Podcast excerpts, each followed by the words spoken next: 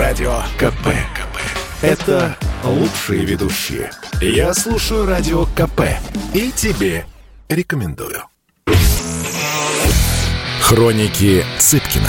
Известный писатель ведет аудиодневник специально для радио «Комсомольская правда». Каждый вечер Александр включает диктофон и записывает свои мысли о самом ярком событии дня. По пятницам эти хроники без купюры цензуры звучат в эфире. Хроники Цыпкина на радио «Комсомольская правда».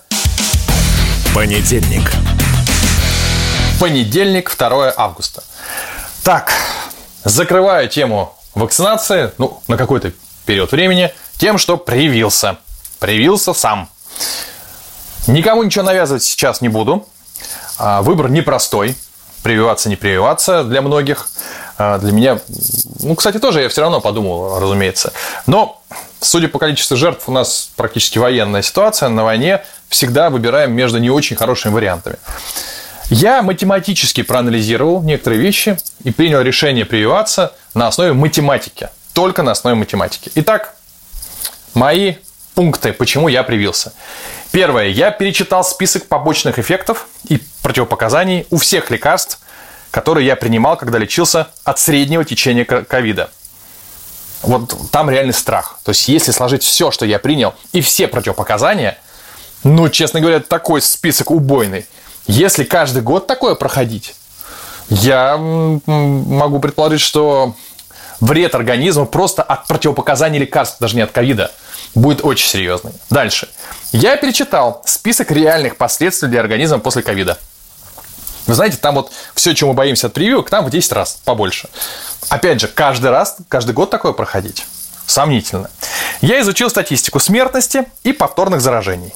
Ну, то есть, сколько людей э, умирает, заразившись от ковида, а там рандомно, вы понимаете, да, там нет никакой предрасположенности или причины просто, там, где 2, где 3, где 5 процентов. Ну и, соответственно, статистику повторных заражений. То есть, люди второй раз заражаются. Я просто перемножил эти статистики. То есть, если, условно говоря, я, э, меня проскочил в первый год, да, в первые полгода, то я могу через полгода снова заболеть то есть это еще 2-3%. И так эти 2-3%, 5% складываются.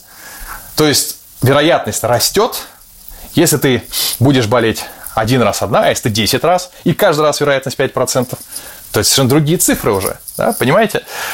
А, ну вот, я, собственно говоря, для себя сделал вывод, что вероятность летального исхода от ковида при таком течении, да, при, так, при такой математике, но она сравнима с некоторыми видами рака, на самом деле. Там, потому что есть рак, который ну, там, излечивается, и не факт, что ты умрешь, ты им заболел. И как-то стало это мне тревожно. Я повторюсь о вероятности. Дальше изучил статистику по привитым странам. В Британии и в России одинаковое число зараженных в один день. Там было там, районе 22 или 23 тысяч, я не помню. Только у нас погибших 800, а у них 30. Ну, ну, математика же, да. Изучил статистику в Аргентине, где привили под миллион спутником и последствия изучили под микроскопом. К, к сожалению, в отличие от нашей страны, где у нас почему-то не ведут всех привитых, а в Аргентине всех изучили. Но там нет смертей. Им, зачем им а, давать нам статистику нас устраивающую? Вот я как-то не слышал об особой дружбе Аргентины и России. Уверяю вас, если бы там от спутника умирали, они бы об этом сразу же бы сообщили. Дальше я опросил, наверное, около 20 врачей, которые тем или иным образом там, знают что-то о моем здоровье или занимаются и на чекапах, либо какие-то реальные вещи лечат у меня, которые есть, как у любого человека в 45 лет. Но они все за прививку оказались. И, наконец, главное, что меня окончательно убедило. Знаете, я провел такой забавный анализ материального положения привитых и активных антипрививочников. И вот удивительно – люди, которые тратят миллионы долларов на свое здоровье, которые чуть ли не институты содержат, да, посвященные своему здоровью, морковку едят прям-таки из райских садов, которые чекап делают раз в полгода, ну, то есть, э, кто запаривается и имеет большие деньги, чтобы заботиться о своем здоровье, они привились. А те, кто против прививок, ну, вот так поизучаешь э, странички в сетях.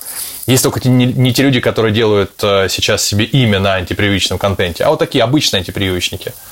Ну, и ты понимаешь, что это люди, которые вряд ли могут себе позволить а, заботиться о здоровье так, как те, те, кто привились. И возникает вопрос, это же парадокс, почему так?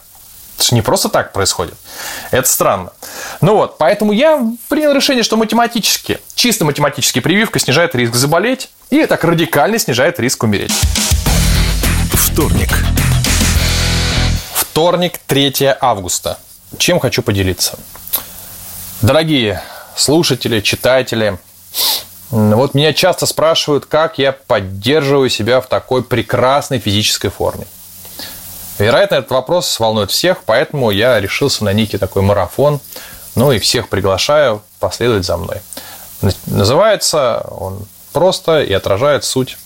Как набирать вес, набирать вес, несмотря на спорт и аскезы. Согласитесь, задача, требующая силы воли и изобретательности. Начну с простой аксиомы. В основе всего математика.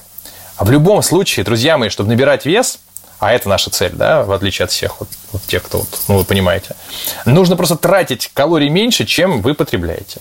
То есть, если вот не удалось взять медотвод от вечерней прогулки или того хуже пробежки, то обязательно сразу после этого бессмысленного, но общественно поощряемого занятия, надо съесть две, а лучше три булочки со сбитыми сливками.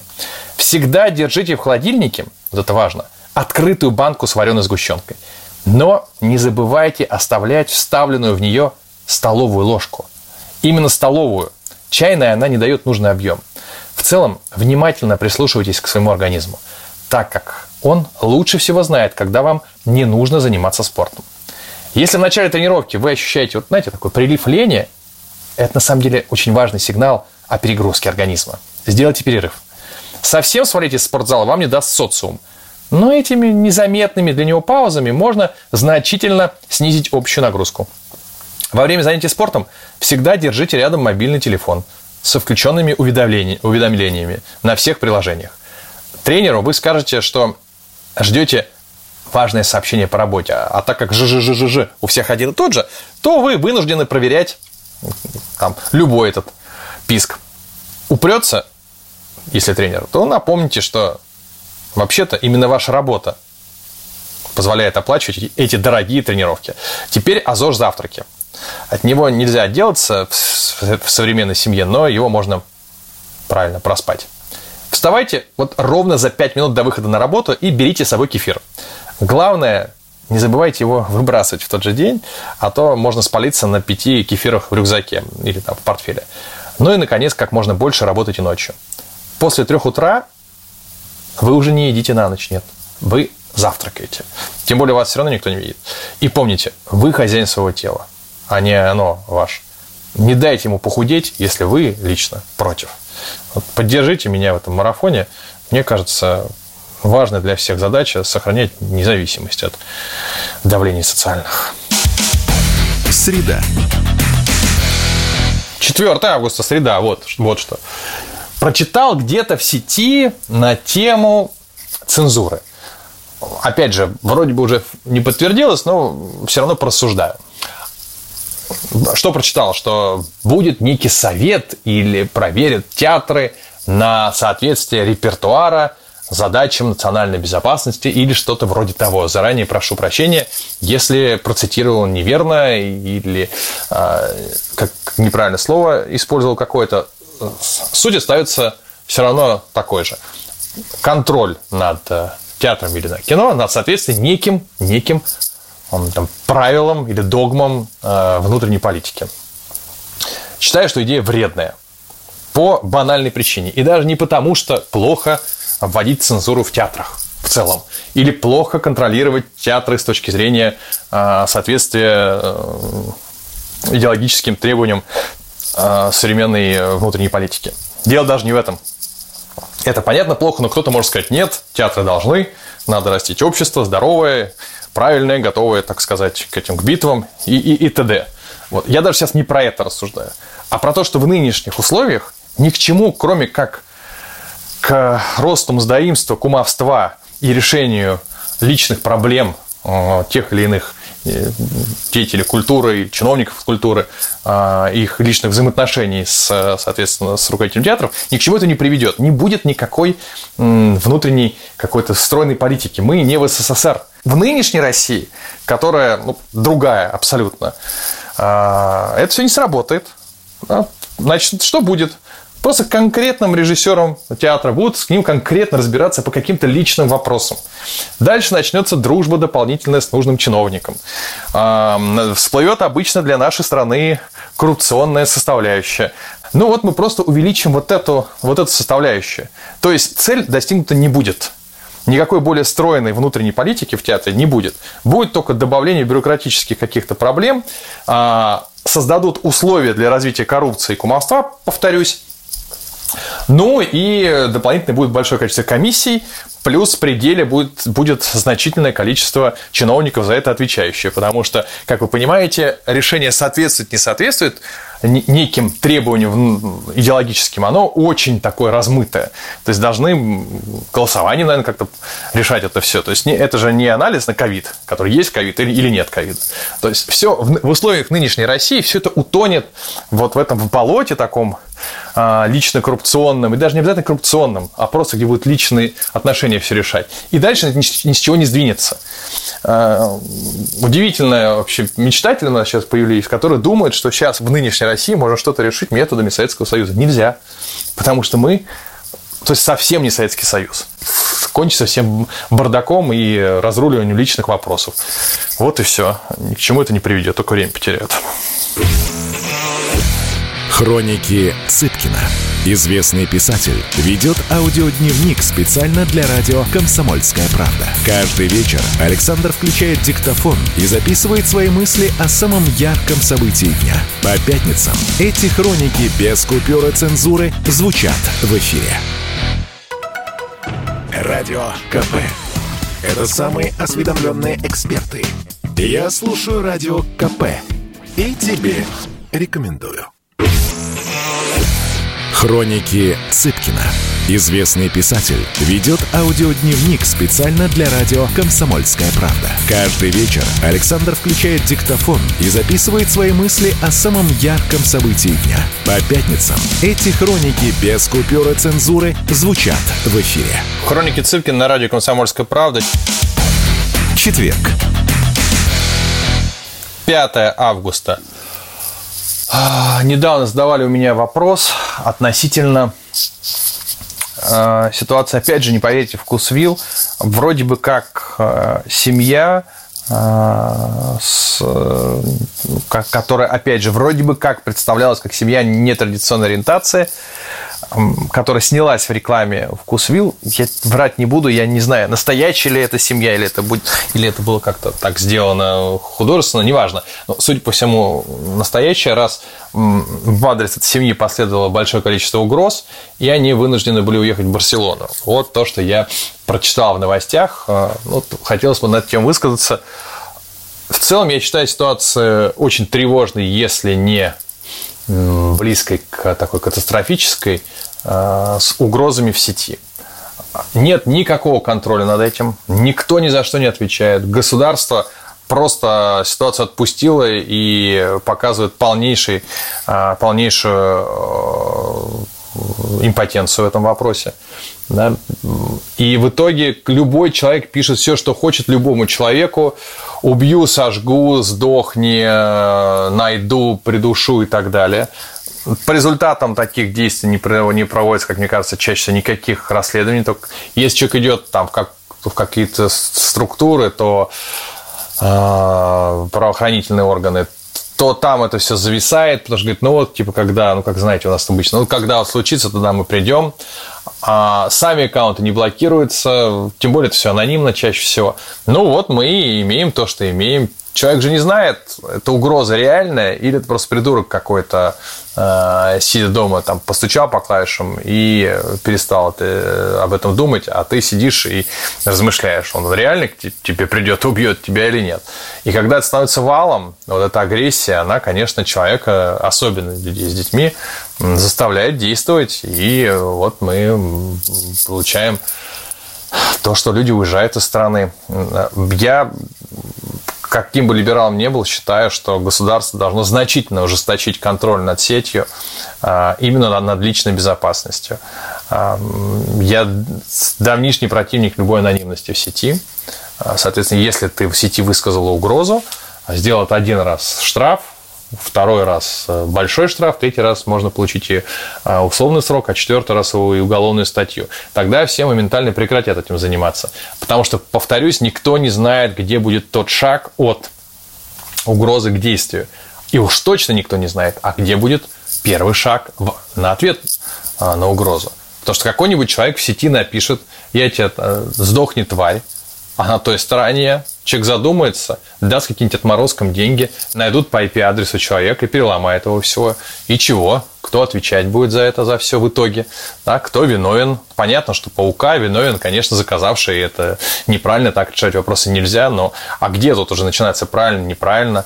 Начинается некое предупреждение опасности, начинается э, работа по, по выявлению каких-то угроз для, в свой адрес. Ну вот, соответственно, такая профилактика человеческая. Да, мы это все в 90-е годы, мы проходили этот бандитизм бесконечно, потеряли несколько миллионов человек. Вот сейчас он перекочевал, вот эта агрессия перекочевала в сеть.